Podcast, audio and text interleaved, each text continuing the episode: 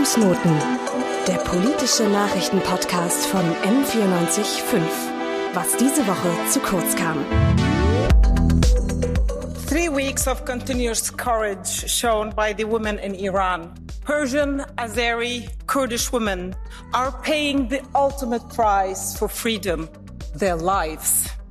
A courage that has not been met by you, Mr. Borrell, when you didn't take the opportunity during the General Assembly in the UN and took a stand for the women in Iran.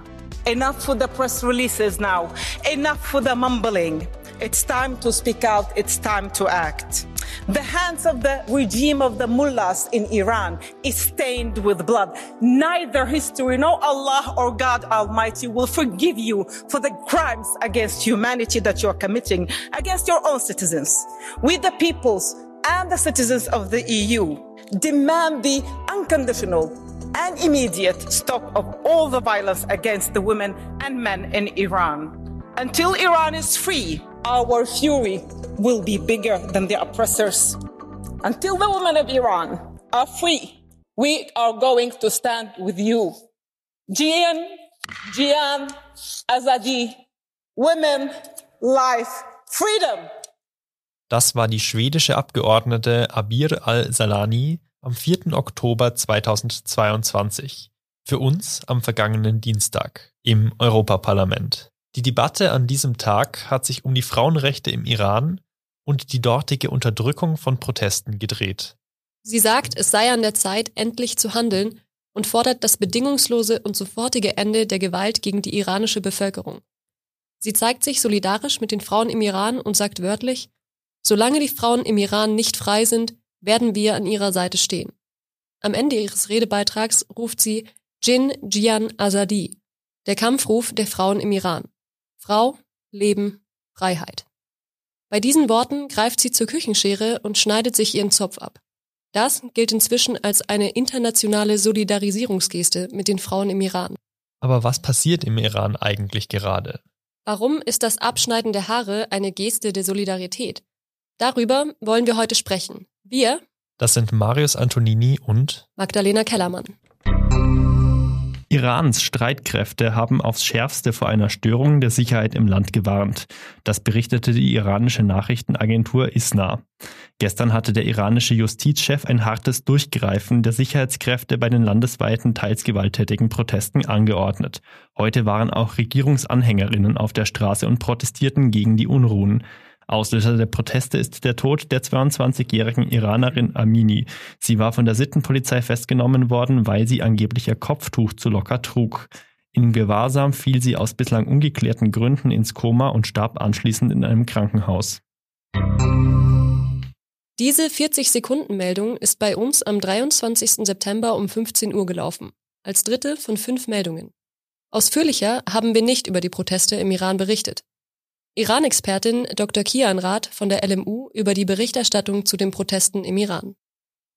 Ich finde es ganz wichtig, dass wir schaffen, den Frauen in Iran, aber auch der iranischen Gesellschaft weiterhin ein Sprachrohr zu sein und dass wir sie weiter hören und dass diese Stimmen nicht unter anderen Problemen, die natürlich zeitgleich die Medien dominieren und die immer um unsere Aufmerksamkeit konkurrieren, äh, dass sie nicht untergehen. Ich denke, das sind wir der iranischen Gesellschaft schuldig und ich denke, das sind wir auch uns selbst schuldig, wenn wir unsere Forderungen nach Frauenrechten und Menschenrechten ernst nehmen. Iran, ein Land im Mittleren Osten.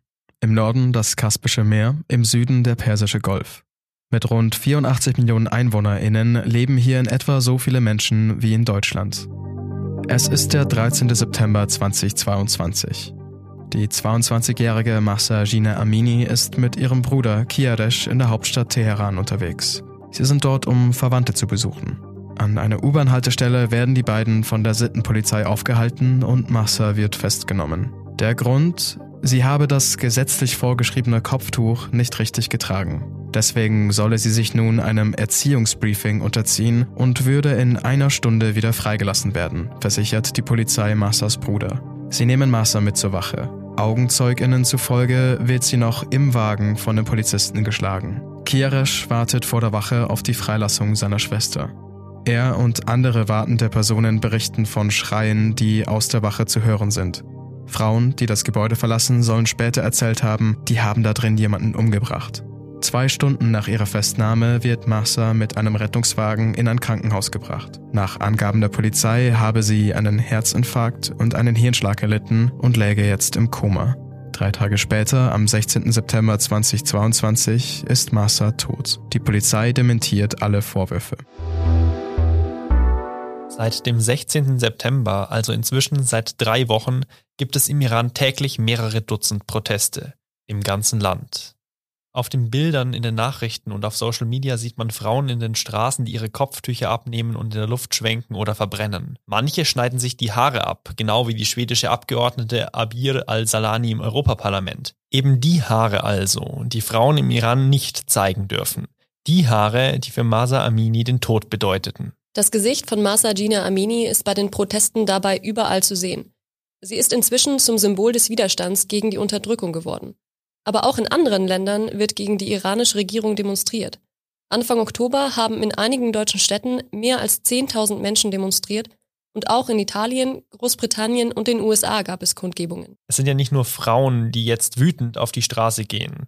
Auf den Bildern von den Protesten im Iran sieht man auch ganz viele junge Männer und die Demonstrierenden rufen inzwischen auch Slogans wie Tod dem Diktator oder Nieder mit der Islamischen Republik. Und daran sieht man ganz deutlich, es geht also nicht mehr allein um Frauenrechte, sondern es macht eher den Eindruck, als würden die Demonstrierenden gegen die Regierung generell protestieren. Marius, wie reagiert die denn jetzt auf diese doch sehr heftigen Proteste? Also zum einen hat die Regierung jetzt das Internet weitgehend ausgeschaltet, die Social-Media-Kanäle gesperrt, damit keine Bilder mehr von den Protesten nach außen dringen. Das Regime tut öffentlich immer noch so, als wäre das nur eine kleine Minderheit von Unruhestifterinnen, die da irgendwie alles anzünden und Verbrechen begehen. Also nicht demonstrieren, sondern einfach nur Unruhe stiften. Und zum anderen geht die Polizei jetzt auch immer mehr mit Gewalt und Einschüchterungen gegen die Proteste vor. Demonstrierende, aber jetzt auch äh, regimekritische KünstlerInnen werden festgenommen.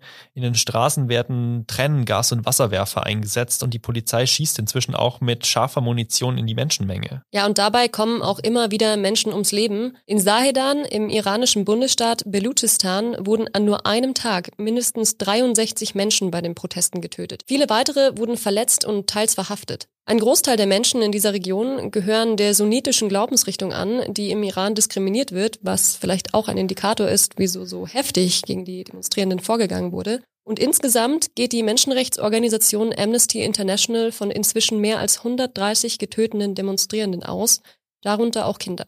Stellt man sich natürlich schon irgendwie die Frage, wieso die iranische Führung so entschieden und offenbar so gewaltbereit gegen die Proteste vorgeht, dass sie sogar den Tod von Kindern in Kauf nehmen. Ja, um den Iran zu verstehen, wie er heute ist, muss man einen kleinen Zeitsprung machen, und zwar zurück ins Jahr 1979.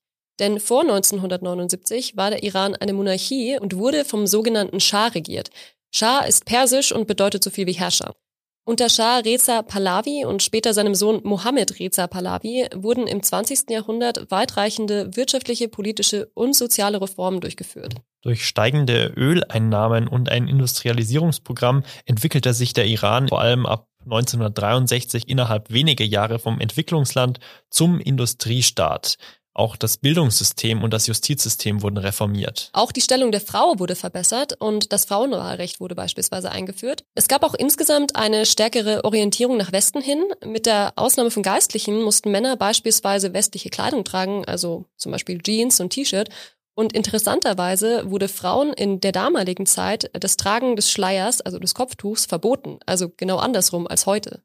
Ja, das ist zwar irgendwie pro-westlich, aber immerhin noch diktatorisch. Also Leuten vorzuschreiben, was sie anhaben, ist egal, in welche Richtung die Vorschrift geht, eine Einschränkung von Freiheitsrechten, die sich eigentlich nicht rechtfertigen lässt. Die Schahs selbst, die haben sich nämlich auch bereichert und die Opposition durch den Geheimdienst ausspitzeln lassen und unterdrückt und sie haben auch politische GegnerInnen gezielt ausschalten lassen. Diese grundsätzliche, wenn man so will, progressive Entwicklung und die Reformen haben auch innerhalb des Irans zu Spannungen geführt, vor allem mit den konservativen Teilen der Gesellschaft. Und insbesondere der wichtigste politische Gegenspieler des Schahs, nämlich Ayatollah Ruhollah Khomeini, hat sich gegen diese Reformen ausgesprochen. Im Iran kam es während des gesamten Jahres 1978 zu massiven Protesten, die vor allem von zwei Gruppierungen angeführt wurden, nämlich der Geistlichkeit und dem Militär. Und die waren beide, das müssen wir uns später merken, antikommunistisch eingestellt. Genau, das ähm, ist nämlich entscheidend, weil auf der Konferenz von Guadeloupe, das war dann im Jahr 1979 vom 4. bis zum 7. Januar, da wurde über die Krise im Iran beraten und die haben äh, also diskutiert, wie geht man international damit um, so ähnlich wie es heute im UN-Sicherheitsrat ist. Und angesichts der anhaltenden Proteste sah es so aus, als ob der Schah eben keinen Rückhalt mehr in der Bevölkerung hat. Und der US-Präsident Carter meinte dann, den Schah, den können sie nicht mehr halten. Deswegen haben dann die Staatschefs von Frankreich, Deutschland, dem Vereinigten Königreich Frankreich und allen voran auch die USA dem Schah auf der Konferenz die Unterstützung entzogen und stattdessen das Gespräch mit seinem politischen Gegner gesucht, nämlich dem Khomeini. So ganz klar, was jetzt die einzelnen Motivationen für diese Entscheidung der westlichen äh, Staatschefs waren, das weiß man nicht, aber es ist wohl davon auszugehen, dass sich vor allem die USA davon erhofft haben, dass Khomeini eine moderate Regierung im Iran aufbauen würde. Und nach deren Vorstellung sollten die neue Regierung eine neue Verfassung für den Iran ausarbeiten, die eben vor allem nicht kommunistisch, nicht fundamentalistisch und pro-westlich ausgerichtet sein sollte. Nach dieser Entscheidung auf der Konferenz von Guadeloupe ist der Schah dann aus dem Iran geflohen und Ruhollah Khomeini ist dann aus dem Exil in den Iran zurückgekehrt. Ja, und dann hat es nicht lange gedauert. Dann war er oberste politische Autorität, also ist da sehr schnell äh, aufgestiegen, konnte auch alle anderen revolutionären Kräfte eigentlich schnell überholen mit seiner Autorität und hat angefangen, die heutige iranische Islamische Republik aufzubauen. Diese Revolution und der Sturz des Schahs waren in der Gesellschaft mit großen Hoffnungen verbunden. Also man wird die Monarchie los und hofft dann natürlich, jetzt kommt Demokratie, wirtschaftlicher und gesellschaftlicher Aufschwung. Diese Hoffnungen haben sich nicht erfüllt. Der neue Führer Khomeini hat revolutionäre Gruppen gewaltsam ausschalten lassen, fuhr eine antiwestliche Linie, unterstützte Terror und Massenhinrichtungen und führte das Land in eine wirtschaftliche wie politische Isolation. Und das alles ist jetzt der Hintergrund, um den Iran heute zu verstehen. Heute ist der Iran eben keine Monarchie mehr, sondern eine sogenannte Islamische Republik. Und das höchste politische Amt im Iran ist der Religionsführer. Damals war das dann eben Ruhollah Khomeini und seit 1989 bis heute ist es Ali Khamenei. Also sehr ähnlich, ja. aber jemand anderes. Genau, und dieser Religionsführer hat quasi die ganze Macht im Land. Also er definiert die Politik des Staates, überwacht deren Ausführungen, er ist der Oberbefehlshaber der Streitkräfte, er nennt den Präsidenten und kann ihn auch wieder absetzen und er nennt auch den obersten Richter. Der Religionsführer selbst wird natürlich nicht vom Volk gewählt, sondern von einem sogenannten Expertenrat und äh, dann auch noch auf Lebenszeit. Trotzdem gibt's im Iran, wenn man so will, demokratische Elemente. Also das Volk wählt einen Präsidenten, wählt auch das Parlament und diesen Expertenrat. Inwiefern, Obwohl du wählen in Anführungszeichen. Genau, wählen in Anführungszeichen. Also es werden Wahlen regelmäßig abgehalten.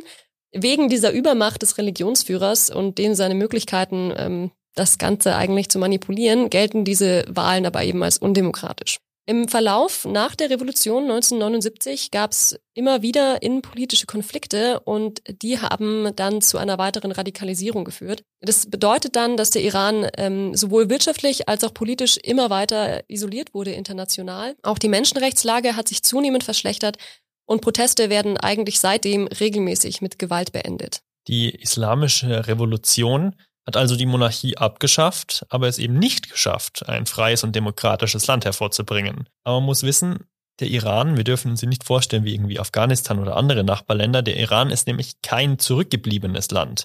Die ähm, Erfolge in Modernisierung und ähm, Städtebau, in Infrastruktur und allem sind eigentlich geblieben. Die Bevölkerung ist gut ausgebildet, die Infrastruktur ausgebaut. Nur ein geringer Teil der Bevölkerung lebt in schwerer Armut, also die relative Armut ist dann trotzdem noch hoch. Und nach außen ist der Iran zwar isoliert, aber im Mittleren Osten ist er eine Regionalmacht. Über diese Isolation kommen wir auch zur Außenpolitik des Irans. Er steht eben relativ isoliert da, relativ alleine, droht aber nach außen mit Atomwaffen und finanziert Terroristinnen und bewaffnete Milizen, wie zum Beispiel die Hisbollah. Ja, Marius, was genau beabsichtigt der Iran damit? Also selbst Experten konnten da keinen kohärenten Plan erkennen. Also mal geht's in die Richtung, mal geht's da lang, mal wird entspannt, mal wird eskaliert. Die Politik wird als erratisch, unberechenbar, ideologisch und gefährlich beschrieben. Kernbestandteile sind einerseits ein schiitischer Islam, also anders als der in den Nachbarländern, ein Anti-Imperialismus, dann noch die Führerschaft der dritten Welt sowie der Export der iranischen oder eben islamischen Revolution. Ja, wegen dieser interessanten Außenpolitik, die schwer verständlich ist für Außenstehende, kann der Iran auch kaum auf internationale Partner vertrauen. Und nur Länder wie Venezuela, Nordkorea oder Syrien kooperieren eng mit dem Iran. Andere wie China und Russland treiben zwar auch Handel mit dem Iran, die Beziehungen sind aber eher von Misstrauen geprägt. Neben diesen mehr oder weniger Verbündeten positioniert sich der Iran auch zentral gegen USA und Israel und dämonisiert diese auch gerne in seiner Darstellung. Jedoch ist der Iran auch wegen seinem Atomprogramm auch von eigentlich allen anderen Ländern, die so einigermaßen eingebunden sind in internationalen Gesellschaften, äh, mit Sanktionen belegt, weil niemand will natürlich, dass Iran Atombomben baut, dann irgendwie den Krieg vom Zaun bricht. Und äh, diese Sanktionen sollen eben verhindern, dass der Iran eine eigene Atombombe fertig baut. Also sie haben angefangen, aber sie haben, äh, soweit man weiß, aktuell noch keine. Und äh, um das zu erreichen, wurde Iran eben vom Bankensystem SWIFT ausgeschlossen, so wie wir es jetzt kennen von Russland mit den Sanktionen. Es wurden Reiseverbote erteilt, Vermögen wurden beschlagnahmt und eingefroren.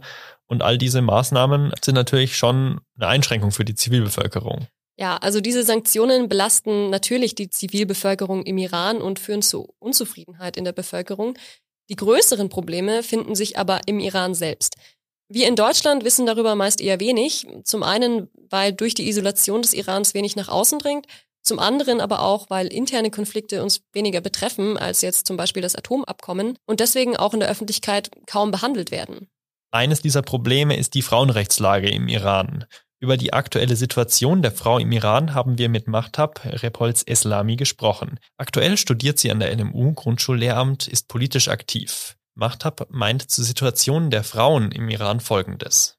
Geschlechterungleichheitsindex im Iran. Es zeigt äh, relativ viel über die Lage von Gleichberechtigung im Iran und Iran steht auf dem Platz 150 von 156 Ländern. Zwangsverschleierung ist eines von den Dingen, die Frauen widerfährt im Iran, egal aus welchen Ethnien, welcher Religion oder aus welchem Land du kommst. Äh, auch wenn Frauen aus Deutschland in den Iran reisen, egal wer sie sind, auch Diplomaten aus Deutschland, wenn sie in den Iran gehen, müssen sich verschleiern. Frauen dürfen nicht ohne Erlaubnis ihrer Männer arbeiten gehen. Sie können nicht in Ausland reisen. Sie können nicht ihren Wohnort selbst aussuchen. Sie erben ein Drittel ihren Brüdern oder wenn sie der Straße sind und einen Unfall haben. Und diese Frau wird ins Krankenhaus gebracht und der Vater oder der Mann ist nicht erreichbar, wird diese Frau nicht operiert, weil der Vater oder der Mann sollte das erlauben und hat das Erlaubnis über den Körper einer Frau.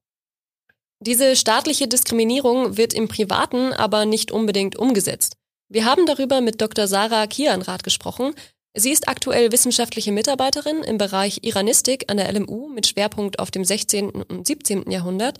Sie befasst sich aber auch mit dem heutigen Iran und hat vor zwei Jahren beispielsweise eine Vorlesung zu Frauen in der Geschichte Irans gehalten. Vor allem muss man unterscheiden, was die Stellung der Frau zu Hause betrifft und was sie in der Gesellschaft betrifft. Das ist ein großer Unterschied. Zu Hause gibt es inzwischen sehr, sehr viele Familien, in denen ähm, eine Art Gleichberechtigung gelebt wird. Es gibt inzwischen auch weiße Hochzeiten. Das heißt, dass Frauen und Männer sich dazu entscheiden, nicht mehr zu heiraten, wie es eigentlich gesellschaftlich vorgesehen ist. Und ohne Hochzeitszertifikat kann sie normalerweise auch gar keine Wohnung mieten beispielsweise ist eigentlich nicht legal, ohne Ehering, ohne Trauschein miteinander zu leben. Aber viele machen das eben inzwischen doch. Frauen sind sehr, sehr stark repräsentiert an den Universitäten. Sie sind wahnsinnig stark in den MINT-Fächern. Sie sind wahnsinnig gut ausgebildet, wahnsinnig selbstbewusst, unglaublich kreativ. Aber es gibt natürlich auch die gesetzliche Seite der Sache.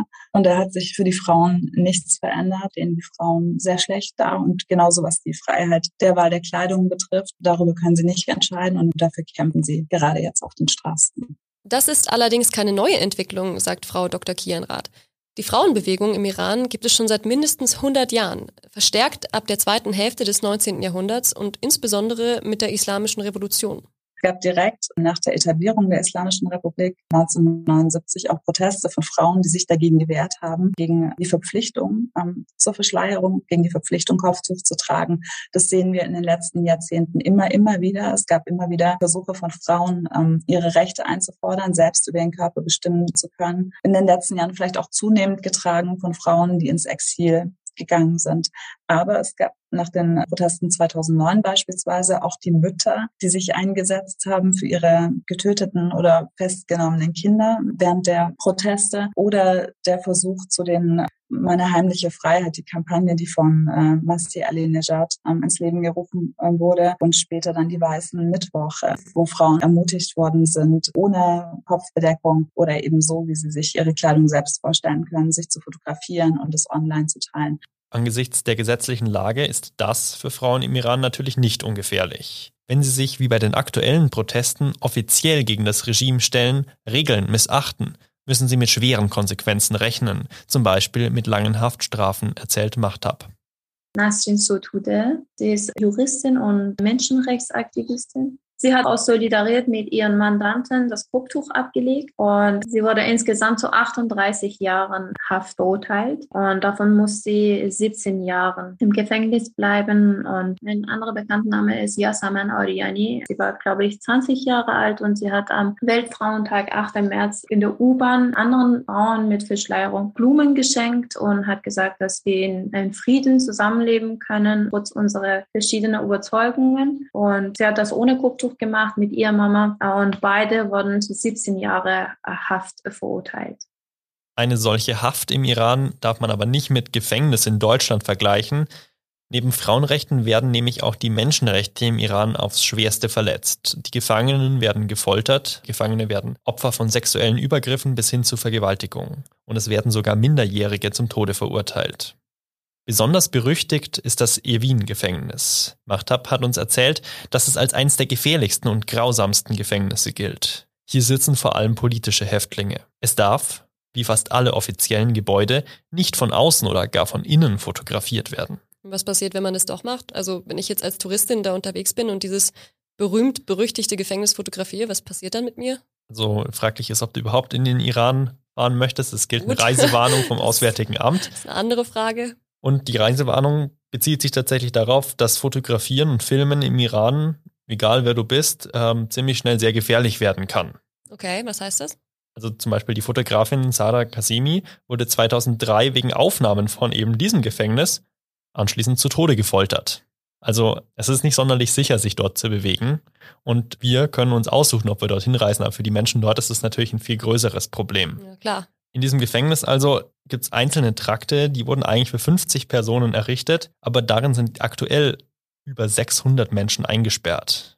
Also man kann sich es nicht vorstellen, aber es ist klar, dass die Zustände dort nicht haltbar sind, dass es absolut schrecklich sein muss. Und das sieht man auch einfach in Zahlen. Zahlen können natürlich nicht so reden, wie es ist, aber es gibt einen eindeutigen Indikator, und zwar den, dass ein Großteil der Insassinnen von diesem Gefängnis die Haft schlichtweg nicht überlebt. Also das ist schon ganz schön krass. Aber mal auch unabhängig von den Gefängnissen, wo diese Zustände herrschen, kann man sagen, dass die Menschenrechtslage im Iran relativ, naja, prekär ist. Nach dem Freedom House Index, der die Menschenrechtslage in den Ländern misst, erreicht der Iran nur 14 von 100 möglichen Punkten.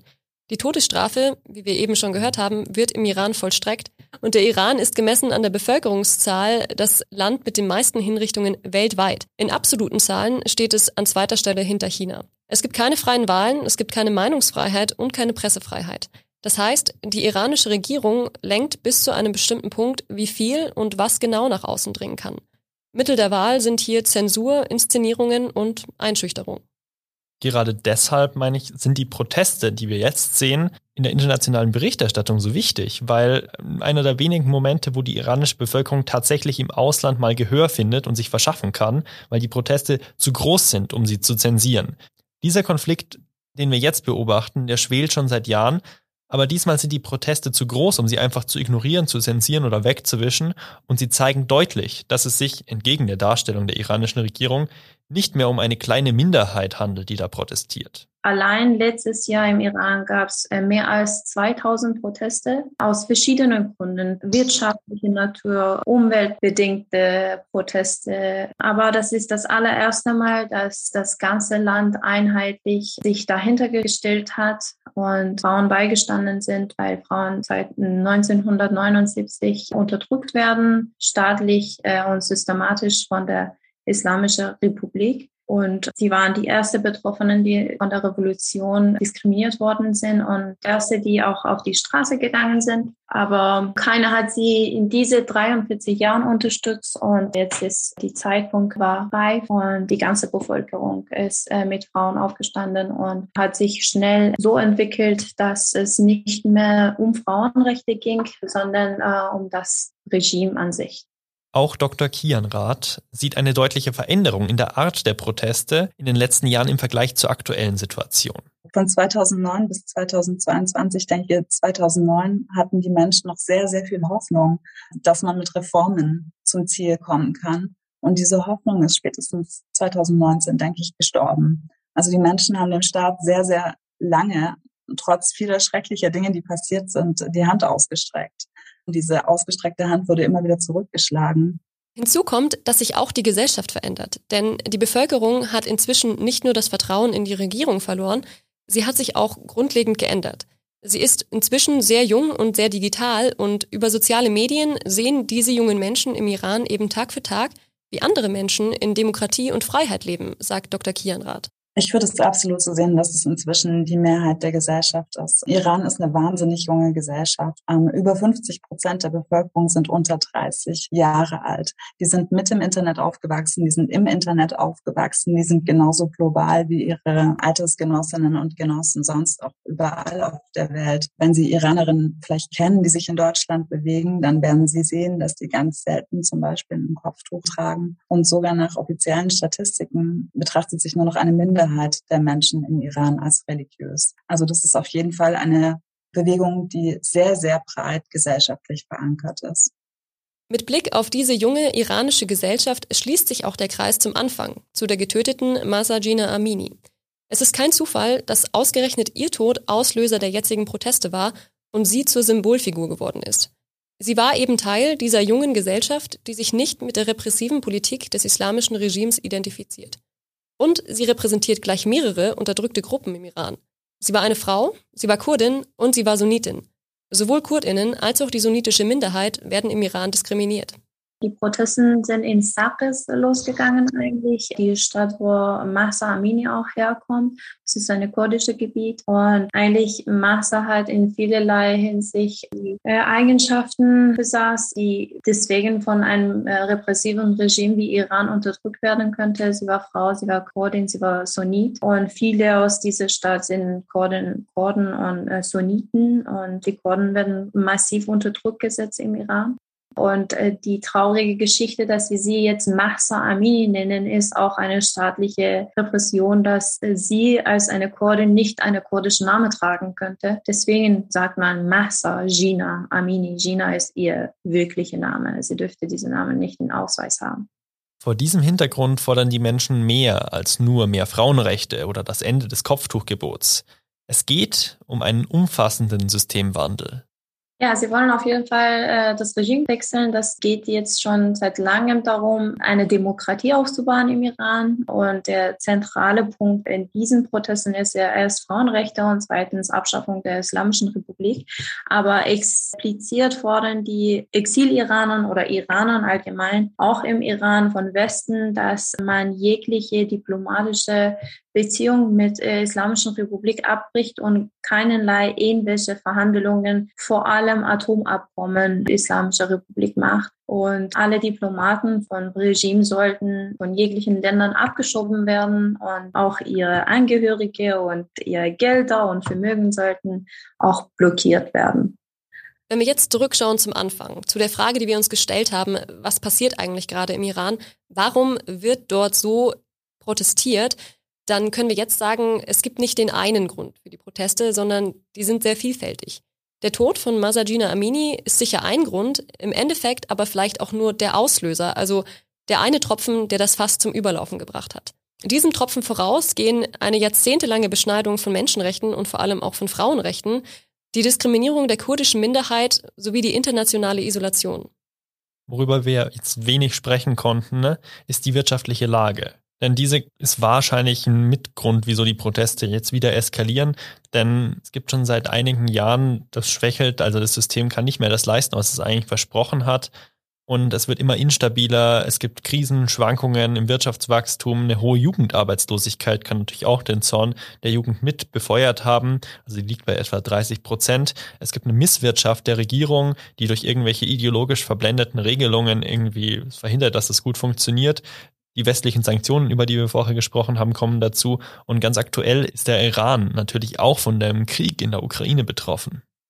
Ja, das alles sind verschiedene Gründe, wieso die Lage im Iran gerade so dermaßen eskaliert bei den Protesten. Aber allen voran steht wahrscheinlich die Diskrepanz zwischen den repressiven Regeln der Islamischen Republik wie Einschränkungen in der individuellen Freiheit, Zensur, Willkür und Gewalt gegenüber der eigenen Bevölkerung und auf der anderen Seite eben die ja doch eigentlich sehr progressive Gesellschaft, die ganz andere Vorstellungen hat und deren Wunsch nach Freiheit und Demokratie. Dr. Kian Rath hat die Situation noch einmal ganz passend auf den Punkt gebracht.